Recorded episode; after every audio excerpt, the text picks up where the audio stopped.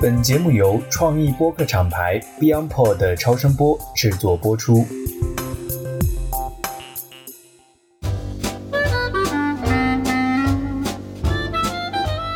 各位听友，大家好，欢迎来到最新一期的《成为巴菲特》。我们上一期节目关于可口可乐买点和卖点的节目呢，有幸再次登上了小宇宙的首页编辑精选，也帮我们吸引到了很多新加入的朋友，欢迎你们加入一个研讨巴菲特的价值投资部落。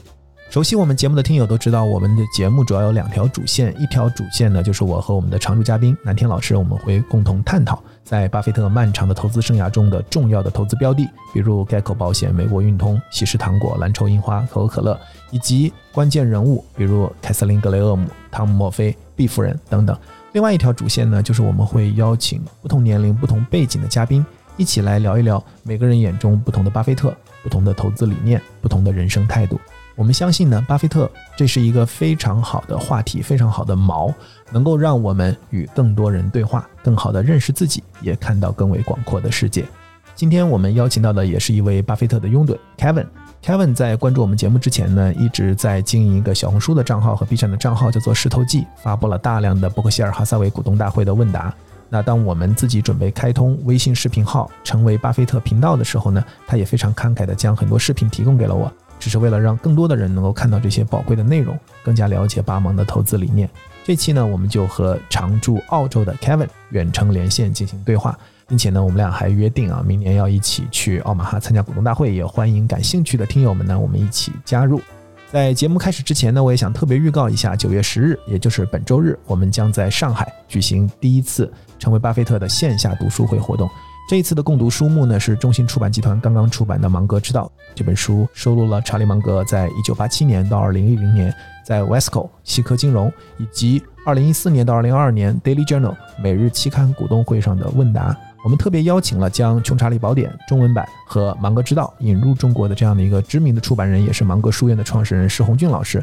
来现场跟我们去做分享，介绍这本书的幕后故事。我们也非常荣幸的邀请到了南天老师，还有一些我们过往节目的嘉宾，以及过去一年参与共读致股东信活动的听友代表来到现场，也做分享。我相信十号会是收获满满的一天哈。那么对于本次活动感兴趣，人在上海或者方便来到上海的听友呢，可以直接添加汉语拼音成为巴菲特二零二二，通过小助理呢报名参加。我们期待九月十日在 CPA 上海中心和大家见面。好了，那下面就让我们进入本期节目吧。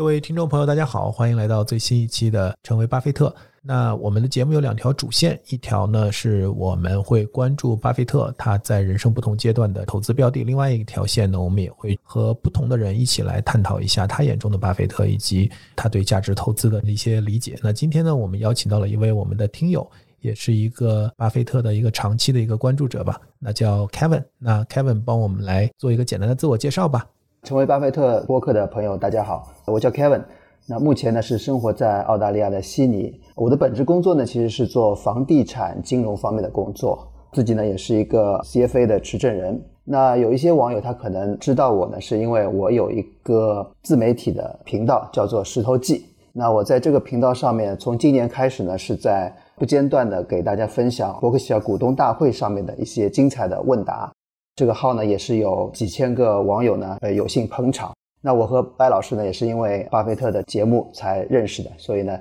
我觉得也是一个挺有缘分的事情嘛。正好哈，凯文，我觉得你也跟我们介绍一下当时你是怎么接触到我们节目的吧。当时是去年吧，我记得是有一天我在接送女儿上下学的这个路上，我是有这个听播客的习惯。那么那天我是正好打开了小宇宙平台，然后就看到有这么一个节目的推荐，节目的名字叫《成为巴菲特》。那我当时是直接是先点了订阅钮，然后呢才开始听节目。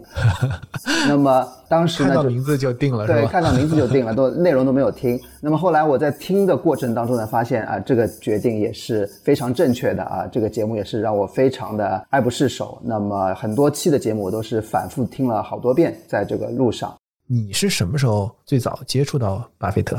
最早时间其实不太记得了，因为巴菲特非常有名嘛。那我想，就算是在中国不做投资的人，也肯定都听到过巴菲特的这个名字。他的所谓的一些非常经典的话，比如说什么“只有当潮水退去后，才知道谁在裸泳”，这样的话，其实你不管做不做投资，呃，可能都多多少少听说过巴菲特的一些话或者他的一些事。那我自己最早在读大学的时候也看过他的一些书和一些他的新闻，但是呢，都是零散的一些信息，没有具体的、仔细的去研究过伯克希尔和巴菲特到底是做什么的。我曾经还一度以为伯克希尔就是一个纯粹做金融控股的一个投资公司。到后来才是慢慢知道啊，原来巴菲特他更多的是做实体企业的这个投资和收购，在股票市场上去操作去买卖，其实只是他整个运营伯克希尔当中的其中的一部分而已。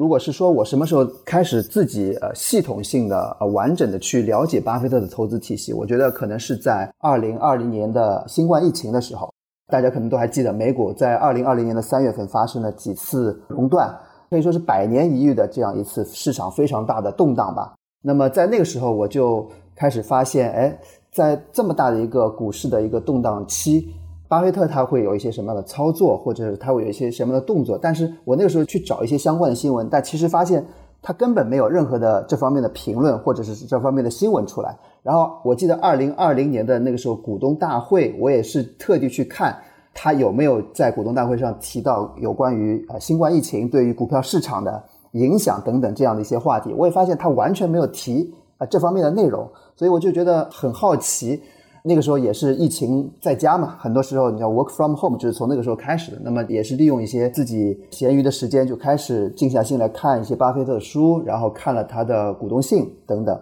那个时候就开始慢慢慢慢的入坑。那你除了看巴菲特的信？股东大会的这一部分的视频，就这一块你是怎么想到要去做这方面的一些收集啊、整理啊？首先，我读了股东信，我发现股东信呢，它是一个非常精华的，然后非常浓缩的这样一些信息。那股东大会呢，我个人认为它是一个宝藏啊，我觉得它就像是一块没有被雕琢过的玉，或者是说还没有被切割过的钻石。为什么这么说呢？因为如果你去网上搜索的话，你可以看到伯克希尔股东大会的视频是从一九九四年开始全程录制的。至少在网上，你如果去找的话，你最早是可以找到一九九四年的视频。在 CNBC 网站上呢，是有一个专门的一个文档，或者是专门有一个网页，它是把历年来所有的巴菲特啊伯克希尔股东大会的全程录制呢，是放在它的这个网站上。我当时自己也去看看了以后呢，就发现。其实这个当中非常有价值的问答，或者是非常有意义的问答是非常多的。但是呢，由于年代久远的关系，那像九十年代的那个时候的录制，它的很多的视频其实是有一些残缺的。就比如说声画的不同步，或者是说有一些说话重复出现，或者是有一些视频当中有一些断档。但是这些我觉得都不影响它整个内容本质上面来说都是非常精华的一些内容。所以说呢，我就觉得，如果把巴菲特在历年股东大会上的问答能够把它做一个系统性的整理，我们是可以把它梳理出一个，不管是按照主题来说，还是按照年代来说，巴菲特对于投资各个方位的一个解答和他的投资体系的一个完整展示吧。所以我就觉得这是比较有意思的一件事情，所以我就自己开始呢，在去年年底、今年年初的时候就开始做这样一个事情。我是从九四年到这个月为止，目前是做到一九九九年的问答。从九十年代的这个股东大会的问答上面，我们可以发现，基本上每年来说，平均每年的股东大会，它大概能够回答六十到八十个问题。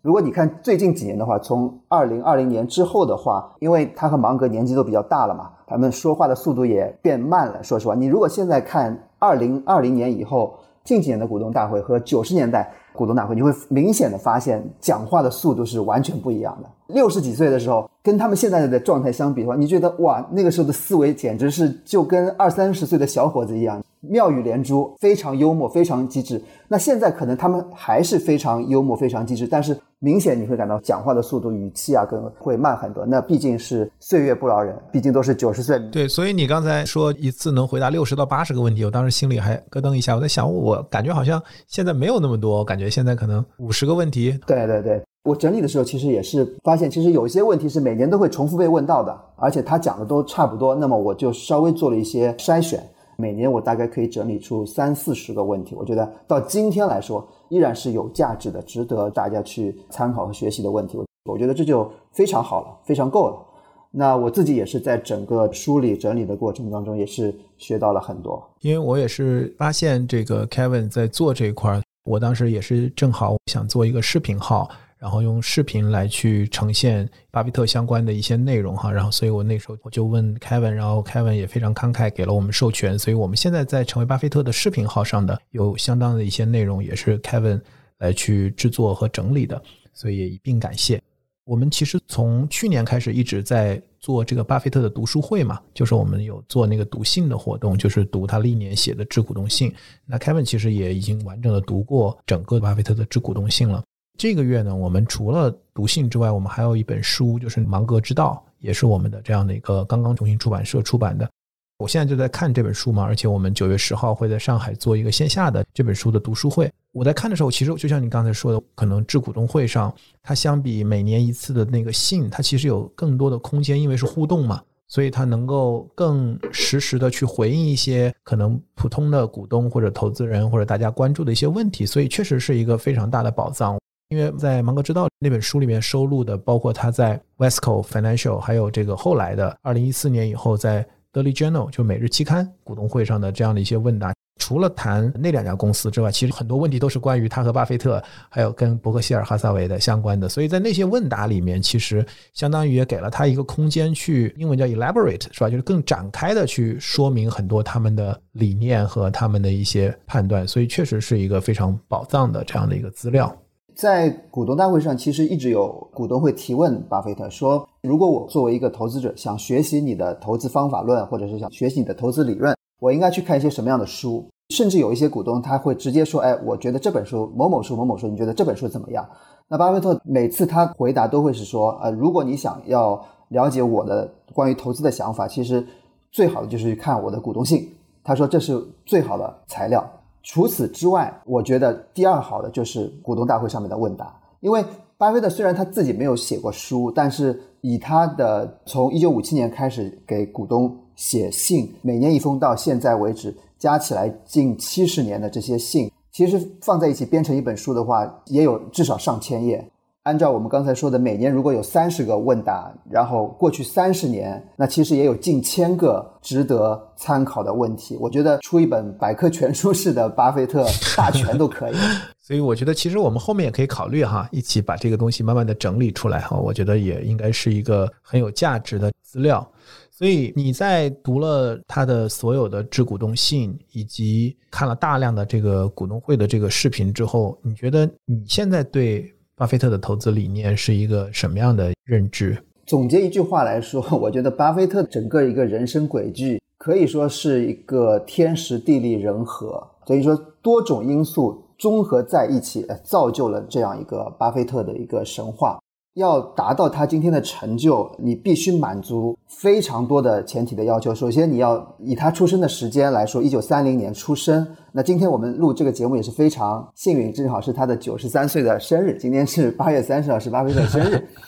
那首先，他出生的年代非常好。如果他在早出生十年二十年，他有可能会去二战参战，那他是不是能够幸存？这当中就存在一个不确定性，对不对？那如果他出生的再早的话，可能他又会赶上大萧条，那他的投资理念可能会像格雷厄姆那样，就一辈子都忘不了大萧条时期的那些悲惨的画面，时代的烙印啊。对，以他以一九三零年这个时代出生，正好赶上了美国二战之后这样一个飞速发展经济。在全世界的各大经济体来说，一骑绝尘的这样一个经济地位。其次，他自己又是在十二岁开始就开始了滚雪球，就买了第一只股票，然后就非常幸运的找到了格雷厄姆这样一个入门的导师，而没有一开始去走偏门。当然，他自己在读那个《聪明的投资者》之前，也去做了一些技术分析，或者是做了一些其他的策略。但是他在十九岁的时候就遇到了格雷厄姆，读了《聪明的投资者》。然后就开始走上了正轨，在二十几岁的时候又遇到了芒格这样一位终身的合伙人，再加上一个非常重要的因素就是长寿，他和芒格都活到了九十岁。我们都知道他的财富当中百分之九十甚至更高是在六十岁以后产生呃得到的，他今天的财富净值当中。那如果他是活不到今天这个岁数的话，那他也不可能成为今天的巴菲特。所以我觉得综合把以上这些因素结合在一起来说，那巴菲特是上帝的宠儿。芒格也讲他是学习机器哈，很多人可能关注到就是巴菲特很早就取得了很大的成绩，对吧？四十岁不到就已经财务自由，四十岁以后开始通过伯克希尔哈撒韦这样的一个投资平台积累了大量的财富。但实际上，芒格说他的观察就是他一直在进步。我们看到的是投资资本侧带来的复利，还有一个就是学习的。复利，我觉得这个其实也是一个非常强的一条主线。对你个人而言，你觉得我们这档节目我们聊了很多巴菲特的投资的故事哈和一些案例。当然，我们现在是才刚刚聊到八十年代末，我们刚刚聊完可口可乐。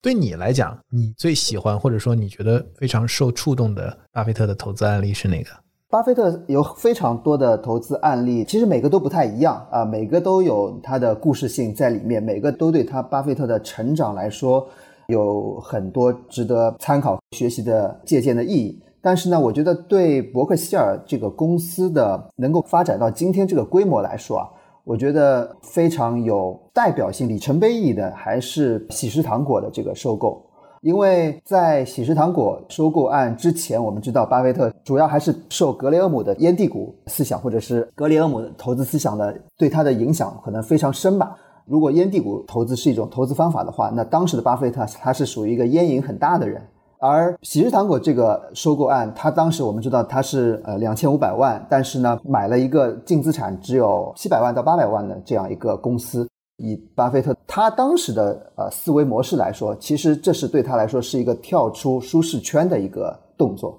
从投资的方法论上来说，他是坚守着原来有自己的一套投资理论的。你很难让他去跳出这个一般的人来说吧，都很难跳出自己的这个已经非常适应了、得心应手的，而且被实践证明是能够赚钱的这样一种理论。那么去买喜事糖果的时候，他能够和芒格花两千五百万美元去买一个净资产花三倍 PB 的价格去做这样一个收购。而且事后证明这是一个非常正确的选择，并且他们能够体会到了一个品牌价值。一个公司的品牌不单单是说你花五十美分去买一个一美元的是一个好的投资，而是说借用他自己的话来说，就是用一个合理的价钱去买一个优秀的公司，要远好过用便宜的价格去买一个平庸的公司。那他当时可能就是第一次做出了这样一个用合适的价格买优秀企业的这样一个决定。那可能是尝到了这个甜头之后，他可能就后面的。一系列的收购走上了这样一个新的模式，就是找一个好的 business 的这样一个模式。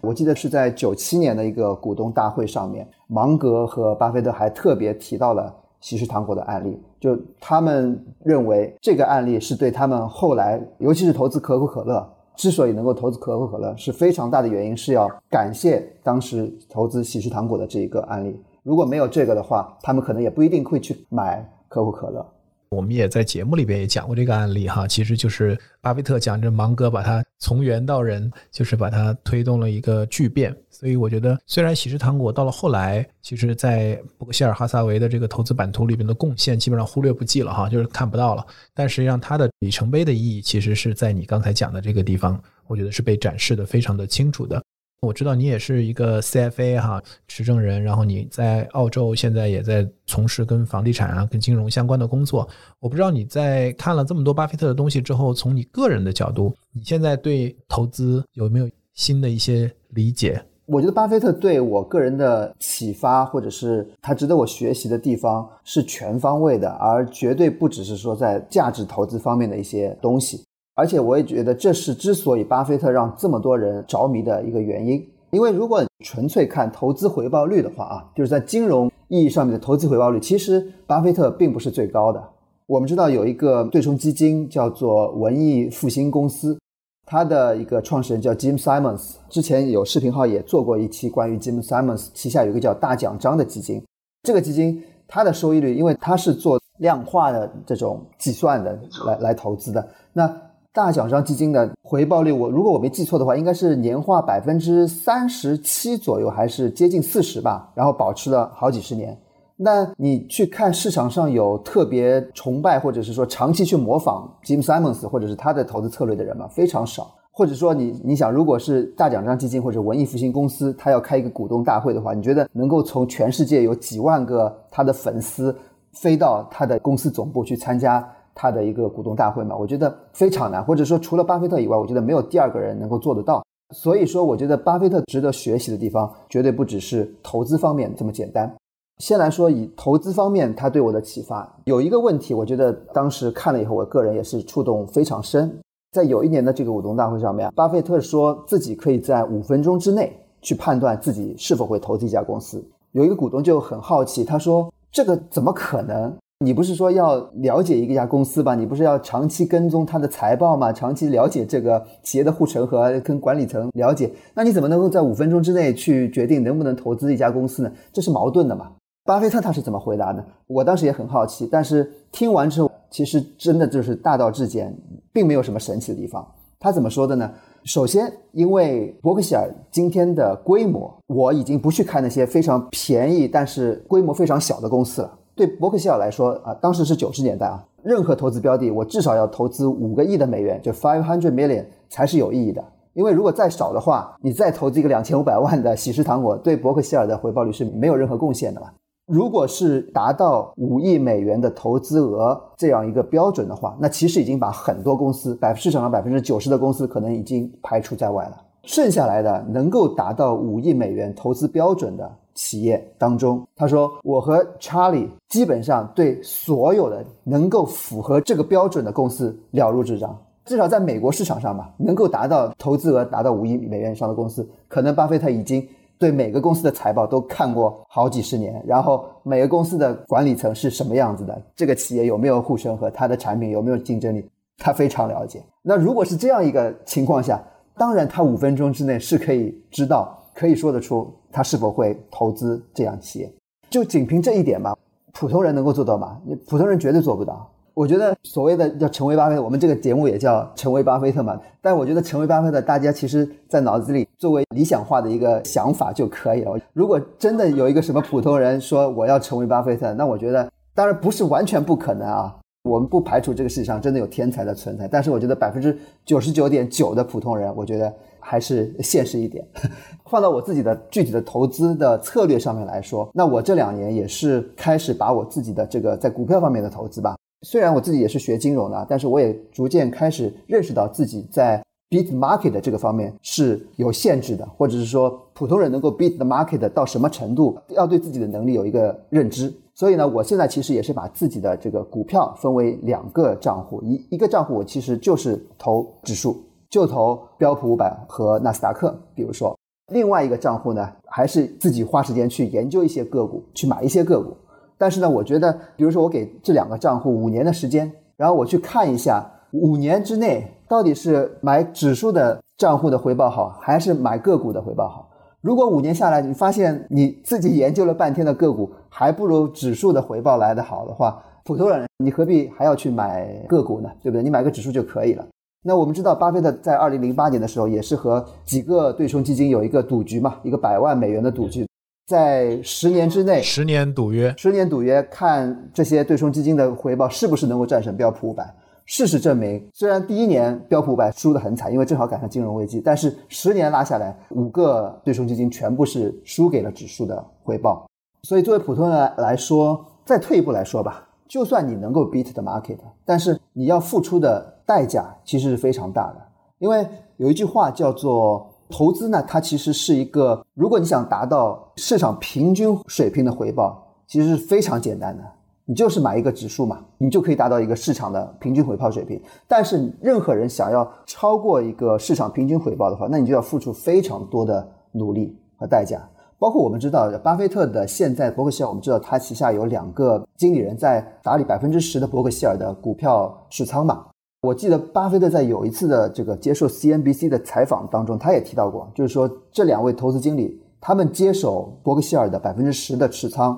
到现在大概也有十年左右的时间了。巴菲特曾经好像说过，他们的取得的回报率就是和标普的回报率是持平的，他们两个人并没有战胜市场，就连巴菲特选出来的基金经理都没有能够 beat the market。我们作为普通投资人的话，你可以想一想，你自己 beat market 的概率到底有多少？像我自己的话，我觉得我做不到像巴菲特这样啊，每天花五六个小时、四五个小时去看财报，还非常 enjoy，对吧？吃个汉堡包，然后坐在那边看一天财报。我觉得我真做不到。而且巴菲特还有一个优势，或者说他的一个特点，就是说他所有的投资选择股票的这个标准当中啊，有一条就是说是他信任的管理层，这一点是非常重要，这是他和格雷厄姆非常大的一个区别。格雷厄姆的投资理念当中是不削，或者是说排除去和企业管理层接触的，因为格雷厄姆他更多的是一个老师，他的想法是说，如果一个投资者看了他的书，应该就能够学会投资。但是如果你说让一个普通投资者，每个普通投资者都要去跟企业管理层去接触的话，那是做不到的嘛。格雷厄姆的这个理论当中是忽略企业管理层这一点的，而巴菲特是非常在意企业管理层的诚信能力这方面的一些品质的。那我觉得这一点也是我们普通投资人做不到的啊！你没有办法去花大量的时间去了解这个企业的管理层到底是在想什么，或者做什么，或者说他们坐下来一对一的采访去了了解他们的心思，对吧？我觉得这些都做不到，所以这是普通投资者的短板吧。至少我自己还是情愿把这些省下来的时间，我追追剧、打打球、出去旅游一下，获得一个市场平均的回报。至少在股票投资方面获得一个市场平均的回报啊，是可以的。那你刚才也讲了，你觉得作为一个普通人来讲，可能从巴菲特身上能学到的东西其实是很多的，甚至更重要的东西往往不一定是跟投资有关的啊。我也觉得，就是其实我们在聊巴菲特的时候，他不仅仅是一个投资者，就像很多人认为一想到巴菲特他是股神，其实后面我们大家也能看到他是一个企业家或者说是一个创业者。但同时，我觉得再往上一步，其实你也能看到很多。对人生的看法，对幸福的看法，我觉得这都是为什么我们认为巴菲特芒格其实他的谈论、他的文章、他的问答里边，其实有很多其实都是跟世界观、跟价值、跟人生相关的。对，所以我也想问问，就是你觉得除了投资之外，我们作为普通人从巴菲特身上能够学到哪些东西？我觉得普通人最可能，或者是说最应该去向巴菲特学习的。就是他如何能够活得这么长寿，但是这个很难啊，因为我们看他喝可乐是吧，吃汉堡，好像也不怎么运动是吧？这是非常神奇的是一件事情。你看他和芒格两个人都不是那种运动型的人，坐在那边开股东大会的时候，就冰激凌一根接着一根，芒格在那边咬这个什么 nuts。不停的在那边吃零食，这两个人，然后巴菲特又是一天五罐可乐，所以从平时了解的这种所谓养生之道来说的话，这两个人的生活是极其不健康的。这两个是两个亚健康的人，但是他们竟然能够一个马上就要一百岁了，一个今天已经九十三岁了，而且思维还这么敏捷，还都在工作。那我觉得这个是非常神奇的事情。我看芒格知道那本书里面有写到，就是有股东问到他说：“你是这么长寿的秘诀是什么？”芒格的回答是说，他觉得这个里面是有一些他自己不能掌控的东西在里面。我觉得有一定的随机性，基因啊这些因素在里面。但是我觉得有一些地方你是可以看到，呃，我觉得普通人是可以借鉴的。比如说巴菲特，我们知道他自己都承认了，他说我就是享受赚钱的一个过程吧，或者说享受赚钱这个游戏，而不是贪恋财富这个本身。我们也知道，他把很大一部分财产都捐给了基金会。对他来说，他之所以到今天还在那边工作，唯一的理由就是他真的喜欢这件事情，仅此而已。就像我们普通人喜欢打游戏，有些人喜欢吃东西，有些人喜欢看电影，有些人喜欢旅游。巴菲特就喜欢赚钱，叫跳着踢踏舞去上班，对吧？不是说他要这个钱，守着这个财，或者要去干嘛。另外，我们知道芒格有《穷查理宝典》那本书，它里面提到就是说。人性当中有一些点，普通人是完全可以避免的，或者说应该避免的。其中有一点就是说嫉妒。芒格他觉得嫉妒这一点，对一个嫉妒别人的来说，你是没有任何的好处从中去获得的。我觉得这可能也是反映了他们的一些生活心态吧。就是说，在心态上面，我觉得这是会影响一个人是否能够长寿的一个非常重要的因素。说到心态的话，我再提一点，就是说，我觉得还有一点非常不可思议的，就是说，像巴菲特以他的财富当量。能够几十年住在同一个房子里面不搬家，或者也不去花钱，那他都不喜欢花钱嘛。我想，我如果有他千分之一的财富，我也绝对不可能就在那个房子里面住一辈子。我肯定会去哪里买个房啊？在加州应该有一个小别墅，但是他自己就是一直在奥马哈住嘛，一辈子。所以这些他们对待财富或者是对待人生的一些态度，这个是值得我们普通人去学习的。从他们身上学到的受益的地方，会比纯粹学他们的投资技巧受益会更多。就是为什么我当时想做这一档节目，其实我不觉得这个节目是教你炒股的一档节目，所以我觉得我们去聊巴菲特在不同的人生阶段他的很多的选择啊，这些选择不仅仅是在投资上去买一个标的，包括我觉得如果听我们节目一路听下来，我和南天老师讲了他很多的不同阶段，他怎么去搭建他事业的平台，包括他怎么去和像查理芒格这样的人成为一生的挚友。其实我觉得很多都是像你说的一些是人生的智慧测的，我觉得可能给我们的启发会更大一些。因为投资确实有很多都是不能从事后看做的多好。我们在节目里也一直是想还原，我们看在那个历史背景，在那个当下那个环境里面是一个什么样子。最有魅力的一点，其实恰恰就像你刚才说的，就是我们作为一个普通人，我们可以去想象，就我们到底面对人生、面对事业、面对投资，我们很多的一些决策的时候，我们到底应该采用一个什么样的态度？我觉得这个反而可能是更重要的。今天在群里我看到也有听友在分享，今天是这个巴菲特的生日哈，明年二零二四年一月一号就是芒格的生日了。你那天也在问我哈，就是说我们会不会去奥马哈去股东大会？我其实是一八年去过，然后蓝天老师应该是一九年去过。今年其实因为是疫情恢复第一年嘛，也有听友在群里，他们也去，包括我们也有在美国的听友。当时也在我们群里去讨论过关于去奥马哈去一起组团参加这个股东大会哈。你那天跟我说你是想考虑去的对吧？明年啊，我不是考虑，我已经机票都买好了。OK，其实我一开始并没有想去，在今年年初刚开始做股东大会视频的时候，其实我也没有想去，脑子里其实是有模糊的这么一个概念，但是其实并没有下定决心，说实话。但是呢，随着做视频啊，做着做着做着就自己说服自己了，你知道，就是做着做着就突然想，哎呀，明年芒格就是一百岁了。虽然不说吧，但是其实大家都知道，这样的机会就是两位老人同时出现在伯克希尔股东大会上，为几千几万名投资者来做一个周末这样一个 party，这样的机会其实是屈指可数的。大家都知道，天下没有不散的宴席。虽然我们都希望这个 party 能够一直继续下去。但是终有结束的这一天，所以我也想，这个东西如果错过的话，它真的就是错过了。这不像你买股票的话，这个错过了就真的是错过了。当我想到这一点的时候，我就没有再犹豫了，我就马上去开始看这个行程、看机票等等。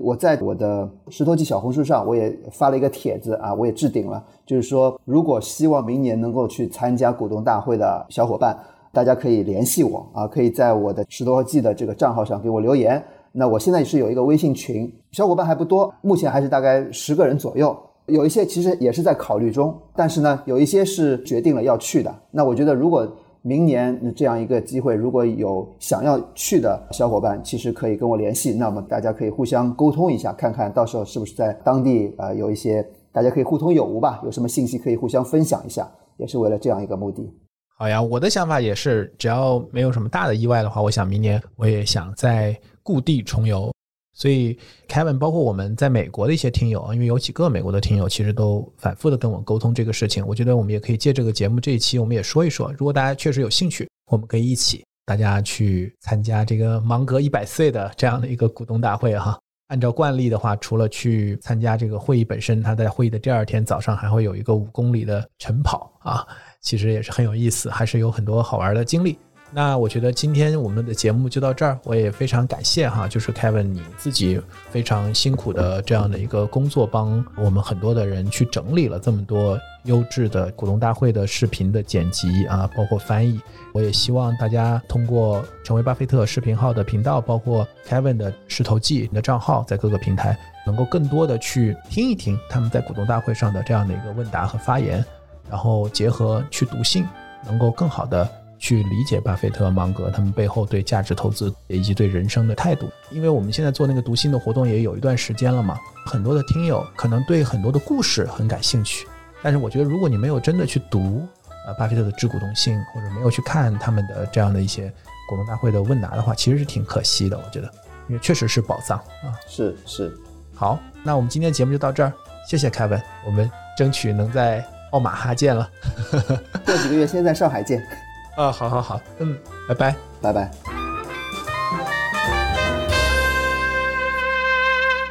我们的节目成立了听友群，来自苹果播客的听友可以直接加我们小助理微信 BeyondPod 二零二一，全部字母小写 BeyondPod 二零二一。小宇宙听友可以去节目 Show Notes 或者评论区置顶留言，找到入群方式。欢迎在听友群里与我们互动交流，分享更多与巴菲特价值投资相关的真知灼见和有趣故事。